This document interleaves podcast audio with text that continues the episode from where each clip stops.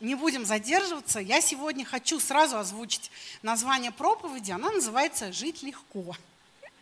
И расскажу небольшую историю своей жизни. Когда я была маленькая, у меня в семье все рукодельничали. Я самая младшая из всех. И знаете, в советские времена был большим дефицитом хорошей нитки – хоть для вышивания, хоть для шитья.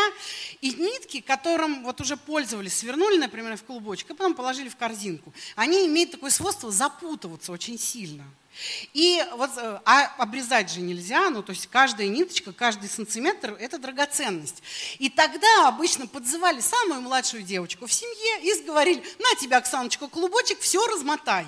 И Оксаночка, не обладающая терпением, пыталась размотать. Я думала, ну что же, как сложно. И очень часто я воровала ножнички там где-нибудь тихонечко, просто обрезала конец и куда-нибудь прятала, выбрасывала на улицу и отдавала клубочек, как будто я размотала. Знаете, это такая хорошая иллюстрация, что иногда наша жизнь, она представляется нам вот таким клубочком. Однажды я, это уже не веселая история, однажды я размышляла о тех людях, которые решили покончить жизнь самоубийством. Просто вот так. Я стала читать, и разные как бы предсмертные записки, ну то есть э, анализы психологов. И они говорят, что люди так сильно запутываются в жизни, они просто не могут, не могут дальше жить. Это становится таким сложным делом, просто жить каждый день. Что они, знаете, берут эти ножнички и обрезают, как будто такое действие. Но я думаю, что э, это не божественная история. Бог не предназначил делать таким образом. И вот я поставила, попросила медичку, говорю, поставьте обязательно три точки, потому что каждый из нас вот фразу «жить легко» заканчивает по-своему. Кто-то, может, из вас поставить вопрос. Вы спросите меня, жить легко? Знаете, с таким намеком, они желали ты моей жизнью? Или э, там, жить легко? И запятаю, потому что там то-то. Мы можем придать разные смыслы. Но сегодня я хочу, чтобы мы обратились а, к Слову Божьему, к Священному Писанию, и мы а, откроем Матфея 11 главу и практически всю ее будем читать. Давайте посмотрим. А, итак, если у вас есть вот какое-то писание в гаджете или в такой Библии, откройте, это будет хорошо. У нас здесь на экране тоже есть Библия. Давайте будем вместе смотреть и исследовать. Итак, а, Матфея, 11 глава, там с самого начала, с 1 по 6 стих, тут идут а, вот первый стих хочу прочитать. Иисус закончил наставление учеников – он закончил давать наставления ученикам. И, знаете, это некий очень важный этап. А, если у вас будет желание, прочитайте 10 главу Матфея. Вот придете домой, думаю, у вас появятся дальнейшие вопросы. Может быть, вам захочется пообщаться на домашней группе об этом. Почитайте 10 главу Матфея, она настолько важна, потому что Иисус там говорит непосредственно именно своим ученикам. Не просто всему народу, не людям, которые пришли посмотреть, а именно тем, которые решили, что это мой Господь. Мне с Ним в одну сторону, мне с Ним по пути. Он говорит им там советы. Итак, а, Иисус закончил и пошел проповедовать по городам Галилеи. И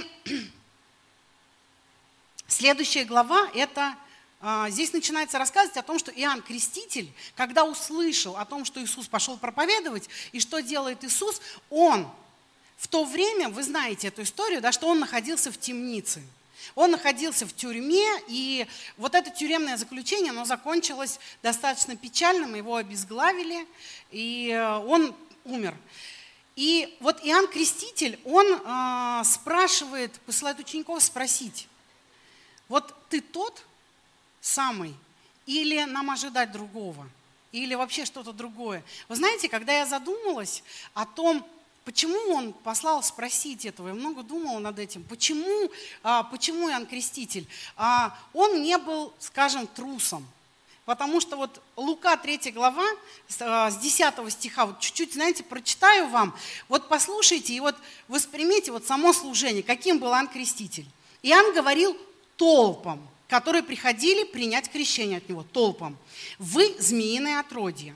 Кто предупредил вас, а, чтобы бежать от грядущего гнева? Делами докажите искренность вашего покаяния. Не думайте говорить себе, отец наш Авраам, ну, то есть, а типа я еврей, я тут вот живу в стране, все нормально. Говорю вам, что Бог может из этих камней створить детей Аврааму. Уже и топор лежит у корней деревьев, и всякое дерево, не приносящее хорошего плода, будет срублено и брошено в огонь. Что же нам делать, спрашивал народ. И он отвечал, тот, у кого две рубахи, пусть отдаст одну тому, у кого нет вообще. А тот, у кого есть еда, пусть сделает то же самое. Сборщики налогов тоже приходили принять крещение. Учитель, спрашивали они, что нам делать? Не требуйтесь людей больше, чем положено, говорили им. Спрашивали его и солдаты. Солдаты – это те люди, которые выполняют приказы, вы понимаете, да? А что делать нам? И он отвечал, не вымогайте у людей денег силой и угрозами, никого ложно не обвиняйте и довольствуйтесь жалованием. Народ был в напряженном ожидании, и всех интересовало, не Иоанн ли Христос – они все были в напряжении, Библия говорит. Это важный вопрос. На это Иоанн отвечал всем. Они, возможно, спрашивали его, может быть, ты и есть Мессия, мы уже дождались. Все, вот тут происходит пробуждение. Но он говорил, я крещу вас водой, но придет тот, кто могущественнее меня. И даже не досто... я даже не достоин развязать ремни его сандалий, он будет крестить вас Духом Святым огнем. И вы помните а, то место, когда Иисус пришел креститься, сошел Дух Святой, и Иоанн подтвердил, вот ты, он говорит, я не могу от тебя, то есть ты не можешь принять, это я должен от тебя креститься. Помните, он узнал его, он сказал, что это было исполнено. Вот, а, вот образ человека. Как вы думаете, этот человек боялся смерти, он, бо, он боялся сказать что-то неловкое, он вообще там, был в страхе, в смятении в каком-то? Я думаю, нет. Мы читаем, это был сильный человек, это был смелый, это был помазанник Божий. Но он попал в такую ситуацию в жизни, когда его посадили в тюрьму.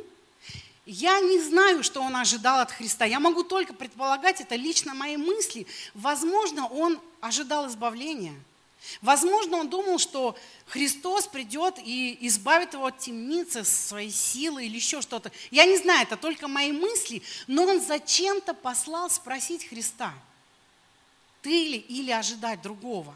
Знаете, Иисус ответил ему э, очень классно, замечательно. Он сказал, идите и расскажите, что происходит. Он сам все поймет. Он сам все узнает. Ему не надо разжевывать. Это не тот человек. Просто расскажите, что происходит. И дальше, а, Матфея дальше будем читать, 7, а, глава, 7 стих, это же 11 главы. А, Иисус а, продолжает. Когда ученики Иоанна ушли, Иисус начал говорить народу об Иоанне, что ходили смотреть в пустыню. Вот, он, вот пришел народ, те, которые ходили к Иоанну, все. И он начинает спрашивать, а зачем вы ходили? Вы что вы ходили смотреть? Что там вы ходили смотреть? Тростник, колеблемый ветром. Вот сейчас Иоанн в страхе, он в темнице, он сидит. Вот тростник, то есть это было такое служение. Ну, дальше он отвечает, тогда что же вы ходили смотреть? Возможно, ему ответили, нет, нет, не тростник. Он, он был в силе, он был в смелости – Иисус в 9 стихе говорит, тогда что же ходили вы смотреть? Пророка, который пророчествовал вам в вашей жизни. Говорит, да, и говорю вам, что больше, чем пророка. Он то, о ком написано, вот, я посылаю перед, а, перед тобой моего вестника, который приготовит пред тобой твой путь. Говорю вам истину, среди рожденных женами еще не было человека более великого, чем Иоанн Креститель. Но наименьший в Царстве Небесном больше его. Еще раз хочу прочитать, друзья. Среди рожденных женами, вот от Адама и до вот этого момента, среди рожденных женами еще не было человека более великого, чем Иоанн Креститель. Так говорит Христос, это его слова. Это великий человек. Но наименьший в Царстве Небесном – больше его. И 12 стих. «Со дней Иоанна Крестителя до ныне Царство Божие стремительно продвигается вперед, и прилагающие усилия имеют доступ в него». А, итак, здесь он... А, ну, давайте 13 еще прочитаем еще до конца, и тогда я буду делиться своими мыслями. А, ведь весь закон и пророки пророчествовали до Иоанна – и если вы готовы это принять, то он Илия, который должен прийти. У кого есть уши, пусть слышит. Мне нравятся эти слова Христа, которым он всегда дополняет. Он, наверное, не спорил, но он говорил, если у тебя есть уши, если ты способен слышать. Знаете, уши – это возможность слышать. Если ты способен, то тогда ты, ты услышишь. Услышишь для чего? Для того, чтобы сделать выводы. Итак, Иоанн Креститель, который находился в сложной жизненной ситуации, который находился в темнице, который а, высвободил слово о том, что Христос помазанник, Он придет, Он его крестил, но усомнился и снова стал задавать вопрос, а тот или не тот, потому что это была сложная ситуация. Знаете, я думаю, немногие из нас были а, в ситуации, вот, когда у вас есть угроза смерти, и кто-то был там смертельной болезни, какие-то ситуации, но не многие. И это на самом деле а, сложное чувство. Знаете, легко осуждать людей, когда ты не был и не понимаешь. Я разговаривала с одним человеком, он был болен смертельной болезнью, Бог исцелил его, но в тот момент он сказал мне, знаешь, я испытывал такой жуткий страх, просто просто нечеловеческий. Я даже не знаю, с чем это сравнить, с чем это вообще, с чем ассоциировать это. И так бывает. Так бывает, приходит дьявол, атакует нас в нашей жизни через разные обстоятельства.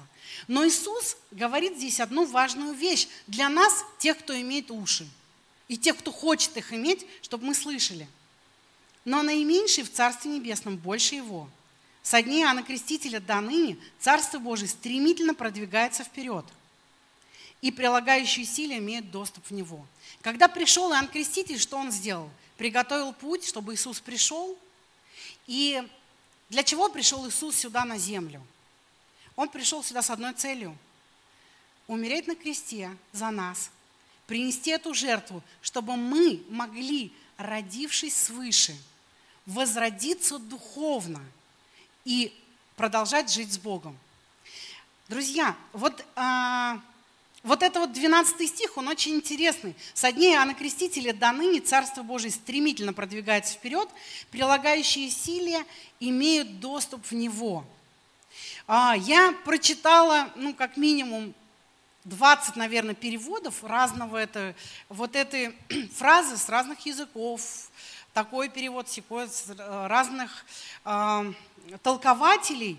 И вот эта фраза, она очень неоднозначно показалась мне. А, долгие годы я думала, что здесь говорится о том, что чтобы войти в Царство Божие, ты должен прилагать усилия. Если ты не будешь прилагать усилия, ну ничего в твоей жизни не будет. А, есть такая пословица хорошая, без труда не вынешь рыбку из пруда. И как будто это только христианской жизни.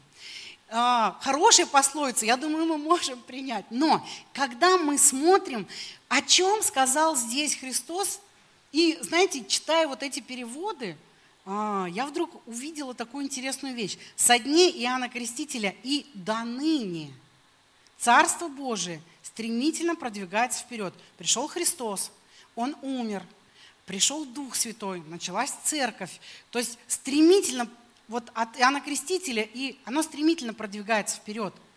А, и прилагающие усилия имеют доступ в него. А, возможно, возможно, кто-то увидит здесь только один вход в Царство Божие. Это усилие. Но знаете, почему он говорил, а, почему он говорил, что сейчас я вам все зачитаю, и тогда уже, а, и тогда уже буду дальше объяснять мысли. Иисус продолжает. Но с кем мне сравнить это поколение? Оно подобно детям. Которые сидят на площади и кричат друг другу. Мы играли вам на свирели, а вы не плясали. Мы пели вам похоронные песни, а вы не печалились. Смотрите, вот пришел Иоанн, не ест, не пьет, а они говорят, в нем демон. Пришел Сын Человеческий, ест и пьет, а они говорят, обжор и пьяница, друг сборщиков налогов и грешников, но мудрость оправдана делами ее. Вы знаете, если мы будем рассуждать о духовных вещах, и если мы будем двигаться только исходя из нашей вот физической жизни, из нашей плоти, то мы будем как вот эти дети. То а, а, таким образом, знаете, мы не сможем прожить христианскую жизнь исполнением закона, усилием и плотскими какими-то плотскими действиями. Вот мы знаем, что надо любить, правда ведь? Вот мы знаем, что надо любить. В Библии написано, что нужно любить, правда? Читали вы, что надо любить? А теперь попробуйте приложить усилия и любить. Вы знаете, ваша христианская жизнь должна быть наполнена любовью. И если вы не любите, то в вашей жизни будет, ну, действительно, вот этот клубочек замотается. Серьезно. В вашей семье, в отношениях с детьми, на работе, вообще с людьми. Но если вы движетесь только усилиями, вот надо любить. Вот человек делает тебе зло. у тебя в семье проблема. Муж с женой там, вы разрушили отношения. Но вам нужно любить. Такое правило. Прилагай усилия. Что это напоминает? Это напоминает Ветхий Завет. Старайся исполнять закон. Старайся исполнять закон. Но знаете, таким образом а, ничего не происходит. Подобно детям, которые сидят на площади. Мы играли вам на свирели, а вы не танцевали. Мы пели песни, а вы не плакали. Если мы попытаемся прожить свою христианскую жизнь только на наших усилиях, тогда это будет вот подобно, ну вот подобно это. Ты говоришь своей душе, душа, люби, а она не любит. Говоришь, душа, радуйся, она не радуется. Душа, кайся, а, а тебе не кается. Понимаете? Что дальше говорит Христос? Вот с чем сравнить это поколение? Ну вот я понял, вот я такое поколение. Бог приходит ко мне и говорит мне о покаянии. Я открываю Слово Божие, мне говорит, непрестанно молитесь. А я смотрю на свою жизнь, а я не могу сказать, что моя жизнь непрестанно, ну, в непрестанной молитве. Я открываю Библию, Библия там говорит, там, за все благодарите. А я смотрю на свою жизнь, и я думаю, я как тот ребенок – которому играет Бог веселую песню, а я сижу и плачу. Песня не та. Вот помните же с детьми, как вот с маленькими. Ты ему там, я хочу есть, сварил вермишель, а я хочу картошку, я хочу там так и сяк. То есть дети бывают капризные. И мы иногда ведем себя точно так же в нашей жизни. И она запутывается. И знаете, вот в таком состоянии жить очень сложно. Так жить нелегко я э, разговаривала с одной девушкой, она говорит, я теперь не молюсь даже и не прошу ничего у Бога. Ну, боюсь просить. Я говорю, почему? Она говорит, ну ты знаешь, потому что я попрошу, и Бог вот все исполняет точно, что я хочу, а получив это, я вдруг понимаю, что, а мне надо было другое, мне вообще не это нужно было. И знаете, я понимаю, это уровень детей. Бог, сыграй мне веселую песню. Ну вот я играю тебе на свирели, а, не та песня, а, не так. Знаете, и в таком состоянии очень тяжело жить. А, я вспоминаю основное мое, знаете, вот а, основная сфера, где я вижу Бога лицом к лицу каждый день. И а, вы можете меня убеждать вообще всем миром, все люди на свете, что Бога не существует, но я знаю, что Он есть. По одной простой причине, потому что у меня есть моя семья. И знаете, это а, Бог отражается вообще в семье. Это самое, а, ну не знаю, самое, наверное, ценное приобретение, то, где я вижу Бога каждый день. Но я вспоминаю, что в нашей жизни семейной были такие моменты, когда я вот честно, на полном серьезе думал, думал, Господи, Зачем я вообще вышла замуж? Это так сложно, я не могу разобраться. И вот я вспоминаю себя вот этим маленькой девочкой, которая вот эти драгоценные нитки, мулине, которые там из-за границы привозили. И я понимала, что они дорогие, и мы их не пойдем в магазине, не купим. Но так неохота распутывать, потому что непонятно эти узелки, и все. У меня не получается. Пальчонками ты пытаешься их, не получается. Поэтому хочется взять ножницы и разрезать. Просто выкинуть и забыть. Ну и пусть я пострадаю. Но вот у меня в моей семье, в семейной жизни, в самом начале, у меня правда было такое чувство. Думаю, Господи, я ничего не понимаю. Это так сложно.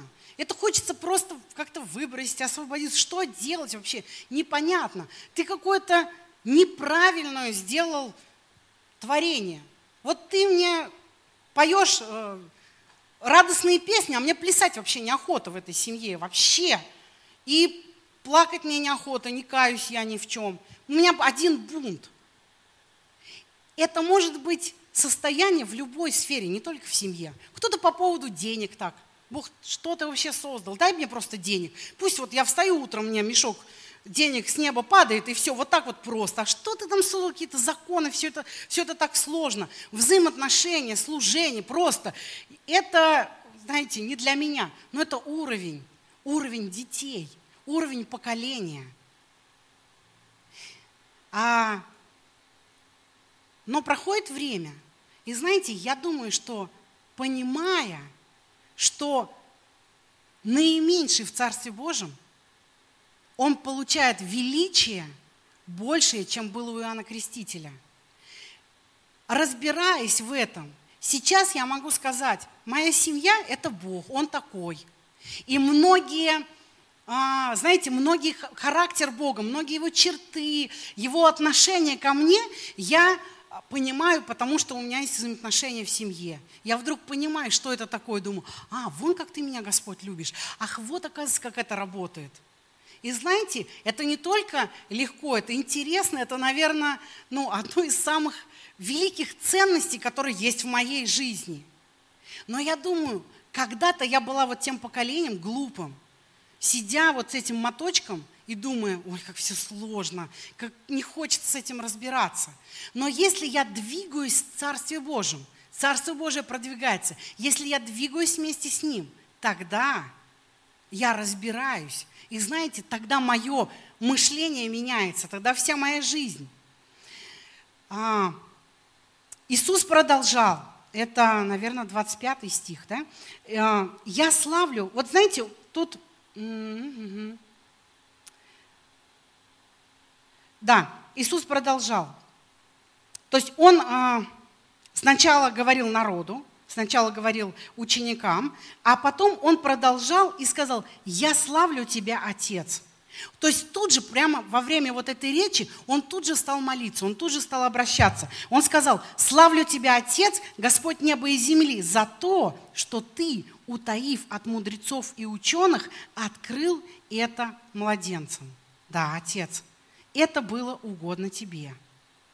Знаете, вот эти истины, а, истины о том, как жить в Царстве Божьем, о том, как жить счастливой жизнью, о том, как жить жизнью Божьего величия, они не открываются в каких-то книгах, хотя книги играют огромную роль в жизни. Книги, общение, мудрость. Но все это есть один источник, Бог, и Он может действовать как угодно. Как Алексей говорил, деньги даже ангелы могут приносить. Это вообще не важно, не так, не в этом суть.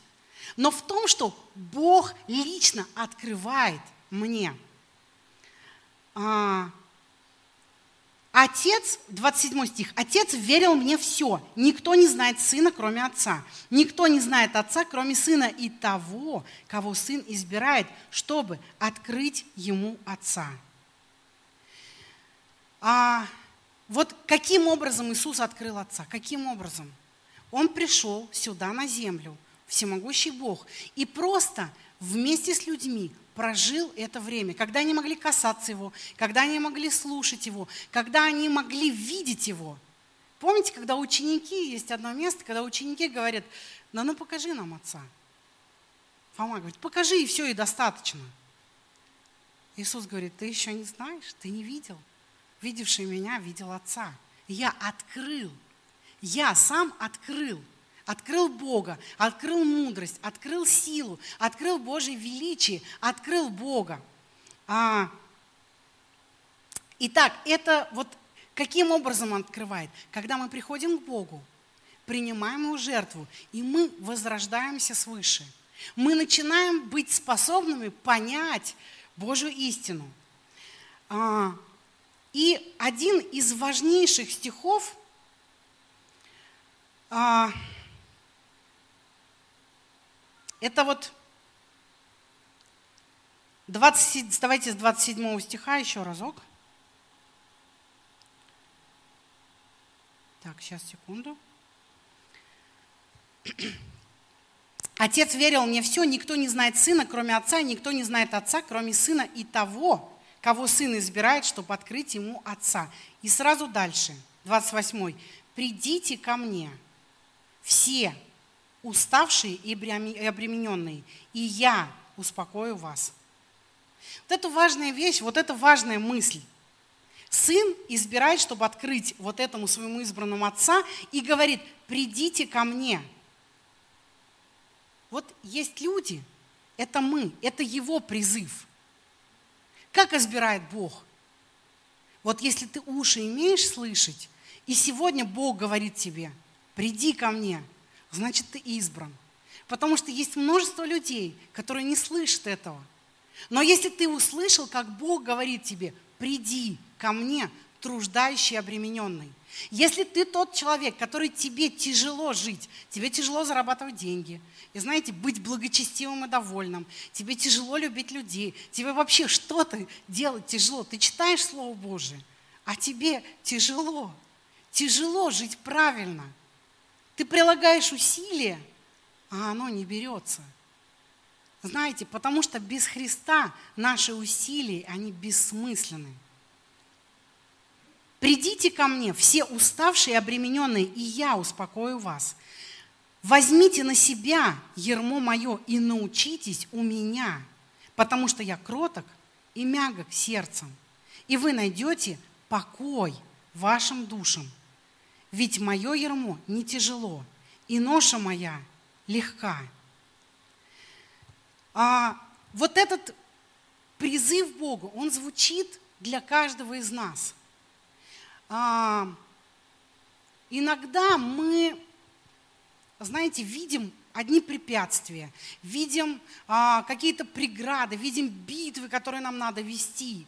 А, и, возможно, возможно, нам придется бороться, нам придется сражаться в жизни.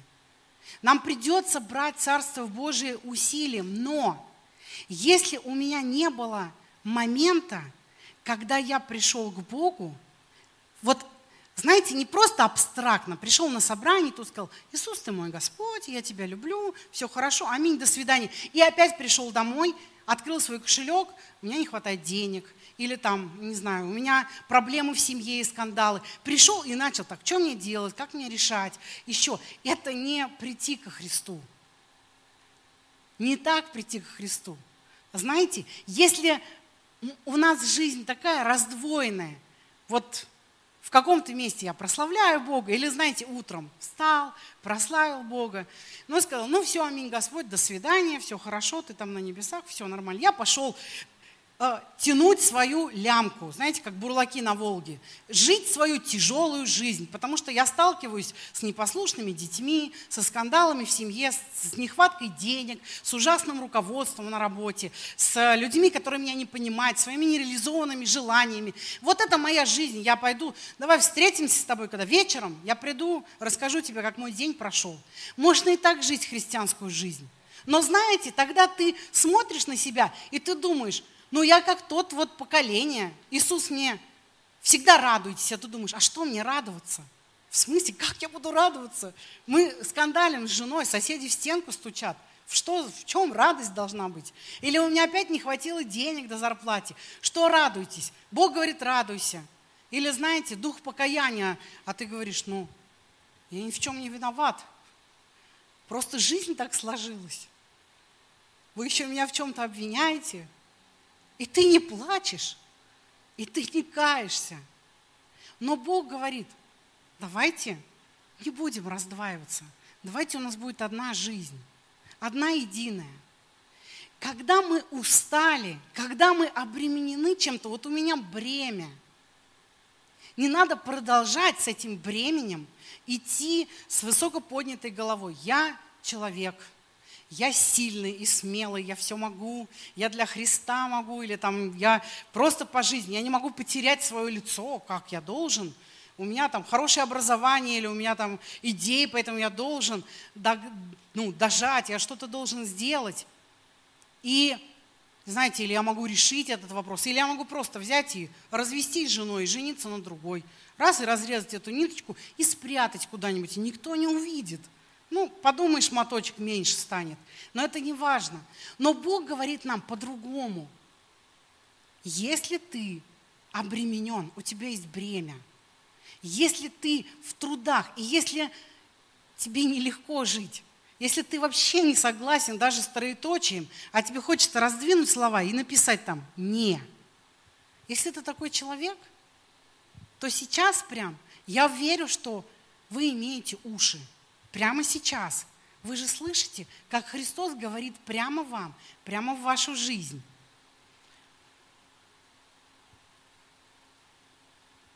Придите ко мне, все уставшие и обремененные, и я успокою вас. Возьмите на себя ермо мое. Если вы думаете, что теперь уставшие, обремененные, вы просто сядете, будете сидеть, радоваться, улыбаться, я думаю, Э, очень легко вот женщинам, например, когда она рождает ребенка, она не может просто положить в колясочку, сесть и сказать, ой, какой хороший пупс, пусть лежит здесь, буду приходить периодически, раз в час смотреть, какой веселенький, розовый. Нет, она должна его носить, кормить, э, заботиться о нем. Он иногда, ну, когда ребенок рождается, он даже перевернуться не может, ну, просто вообще даже пошевелиться не может. Поэтому э, мы должны носить его на руках. Мы, конечно, должны делать в жизни, делать правильные вещи. И э, Бог говорит, возьмите ермо мое. Ермо – это снаряжение для того, чтобы пахать. Нам придется в жизни пахать, нам придется прилагать усилия. Но это ермо Божье. Знаете, я вам хочу сказать по семье. Решать проблемы в хорошей семье гораздо лучше, чем решать проблемы в плохой семье. Вот я вам говорю по, по опыту. Решать проблемы в семье, где все так ужасно запущено, и ты как маленький ребенок не плачешь, не смеешься и вообще сам не знаешь что, это тяжело.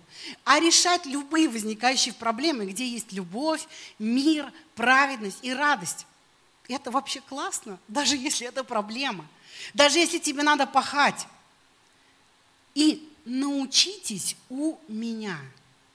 Вот хочу обратить внимание, я себе даже выделила здесь. Возьмите ермо мое и научитесь у меня. Потому что я кроток и мягок сердцем, и найдете покой вашим душам. Знаете, мы не оставлены, мы не брошены просто так в мире. Когда Бог говорит, ты должен всех любить, ты должен радоваться, ты должен быть богатый на всякое доброе дело, у тебя должно быть хорошее свидетельство от внешних людей все еще. Внешне должны любить, у тебя должно быть, простите, хорошее здоровье, и вообще все у тебя в жизни должно быть хорошо. И ты должен еще при этом всем готов быть дать отчет о своей жизни. Но Бог не только это говорит, а Он говорит, придите ко мне – и научитесь у меня, потому что он прожил жизнь здесь на земле. И он научил нас. У нас есть образец, у нас есть за кем следовать. Но самое главное, что, знаете, так сильно горит в моем сердце. Я, когда пришла к Богу, только уверовала, я подумала, хорошо было ученикам. Они были вместе с Иисусом.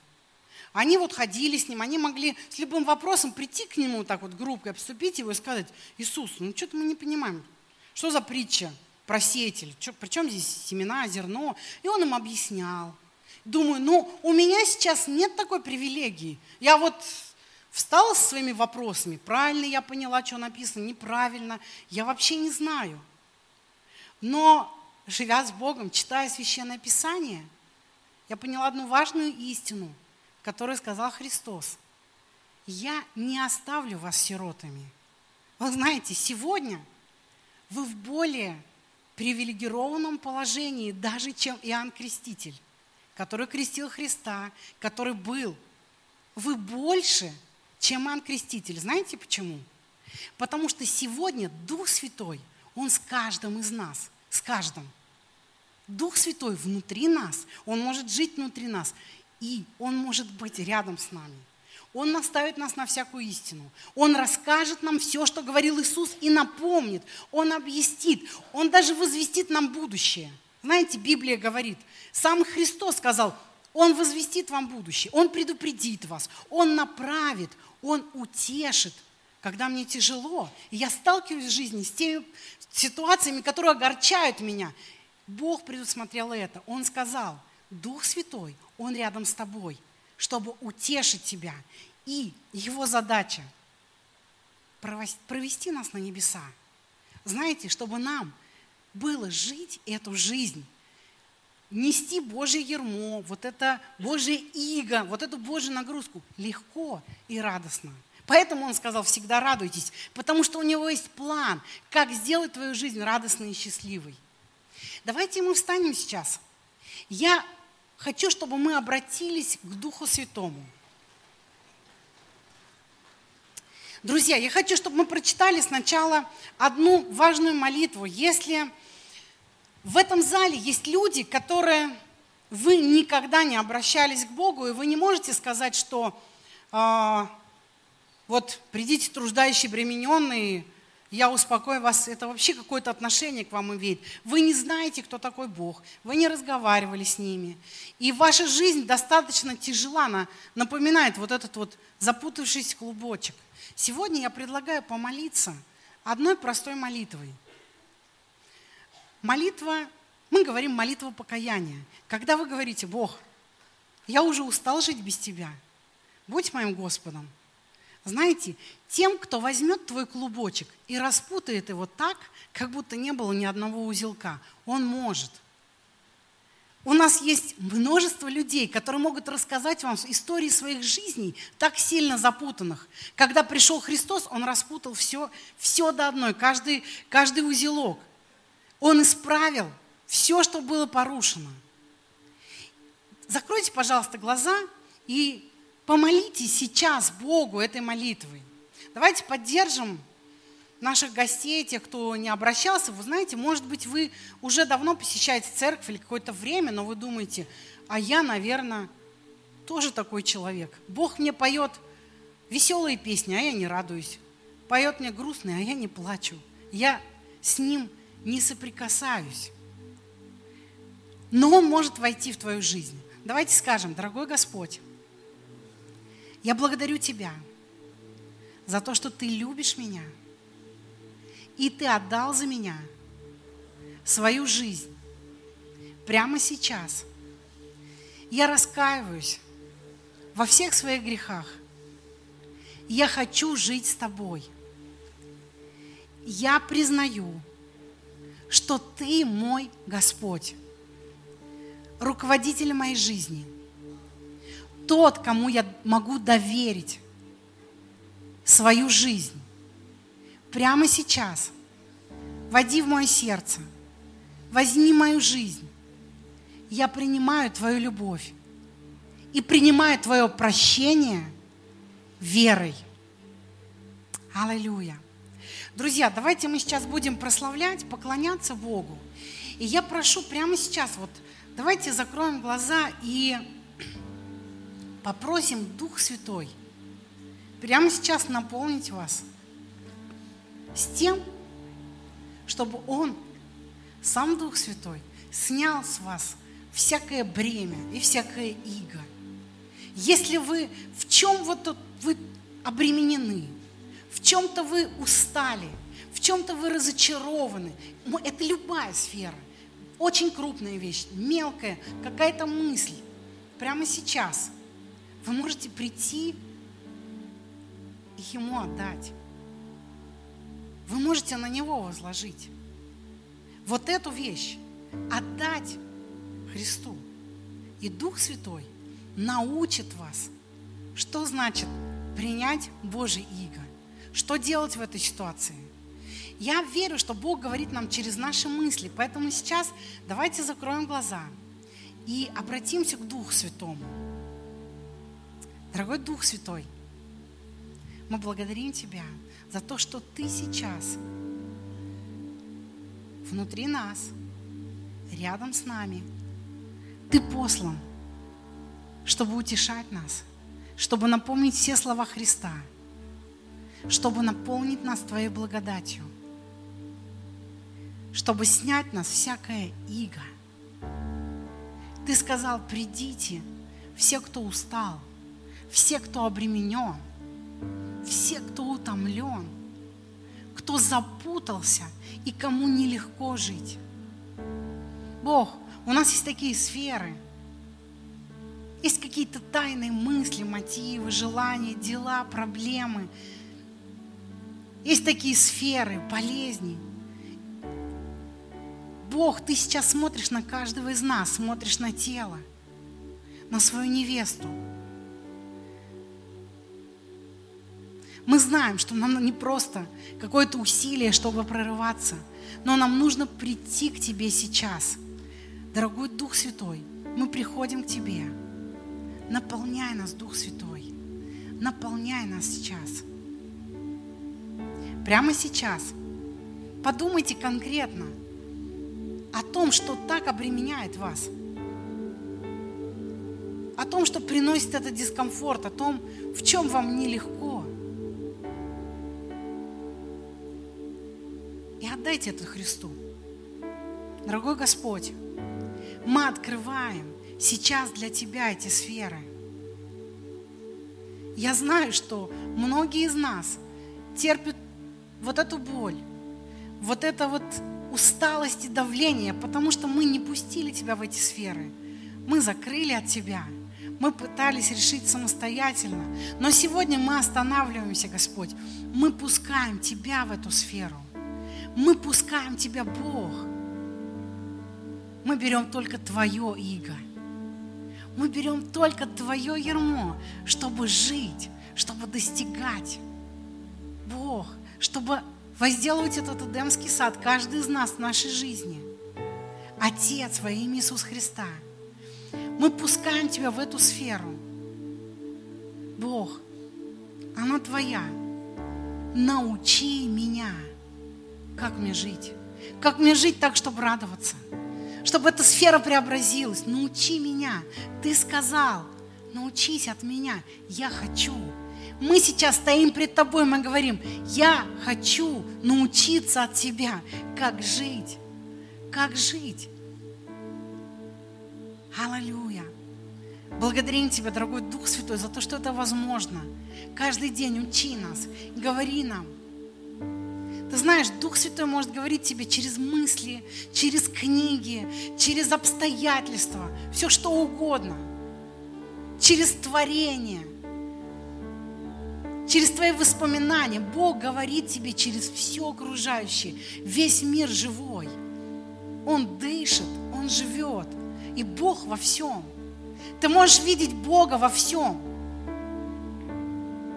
И Бог будет говорить и учить тебя. Но твое наследие – это жить жизнью с Богом, жить в радости. И твое призвание – быть великим в Царстве Божьем – более великим, чем Иоанн Креститель. Аллилуйя, Господь, мы благодарим Тебя. Мы благодарим Тебя. Мы хотим учиться. Мы хотим двигаться, Господь. Аллилуйя. Слава Тебе, Иисус.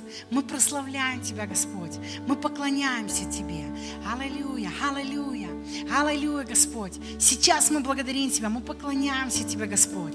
Даже если Тебе не верится, не верится, что Твоя сфера, Твоя разрешится ситуация. Я знаю, что Бог силен изменить. Аллилуйя.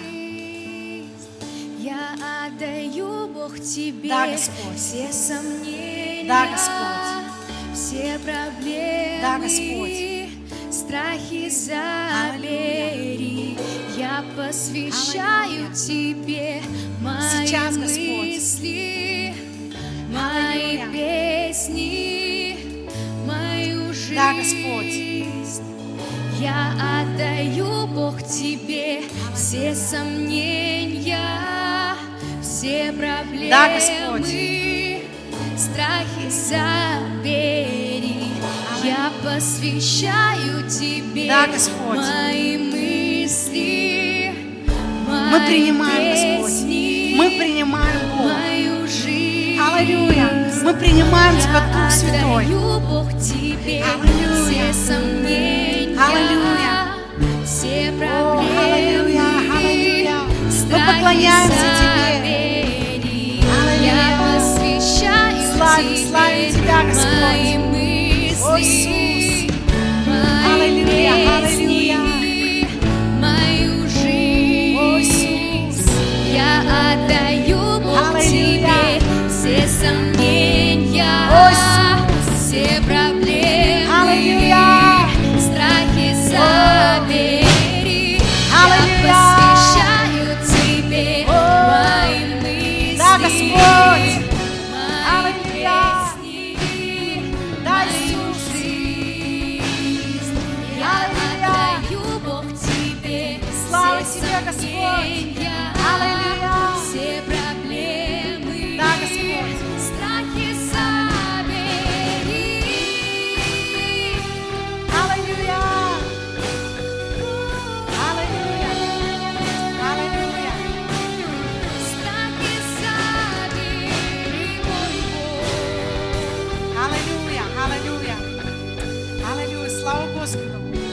Последняя мысль. Если однажды кто-то придет к тебе и будет пытаться заставить тебя радоваться силой, тогда, когда ты печален, тогда, когда действительно у тебя в сердце проблемы, и ты не видишь выхода, и кто-то придет и скажет, радуйся, прыгай, делай что-то, не верьте. Не верьте, Бог так не делает. Он не заставляет никогда нас играть. Бог никогда не заставит одеть вас маски. Никогда. Придите к Нему, труждающие и обремененные, и Он успокоит вас. Он снимет вас это бла... бре... вот это бремя, это иго так, что когда заиграет свирель, вы будете скакать и радоваться. Аминь. И также, если когда-то кто-то будет вводить вас в чувство покаяния и вины, заставляя вас чувствовать виноватым, плакать, не верьте. Бегите к Богу со своим грехом. Знаете, грех, за которого вы не чувствуете раскаяния. Вы читаете в Библии плохо, а я не чувствую. Бегите ко Христу, рассказывайте Ему, говорите, и тогда Он изменит, тогда Он снимет вас, это бремя. И вы будете плакать и каяться перед Ним так, что потом захочется жить дальше. Он такой. Аминь. Слава Господу. Аллилуйя. Мы славим Тебя, Господь. Мы благодарим Тебя за все. Вся слава Тебе, Иисус. Благодарим Тебя, наш Царь. Аллилуйя. Аминь. Слава Господу.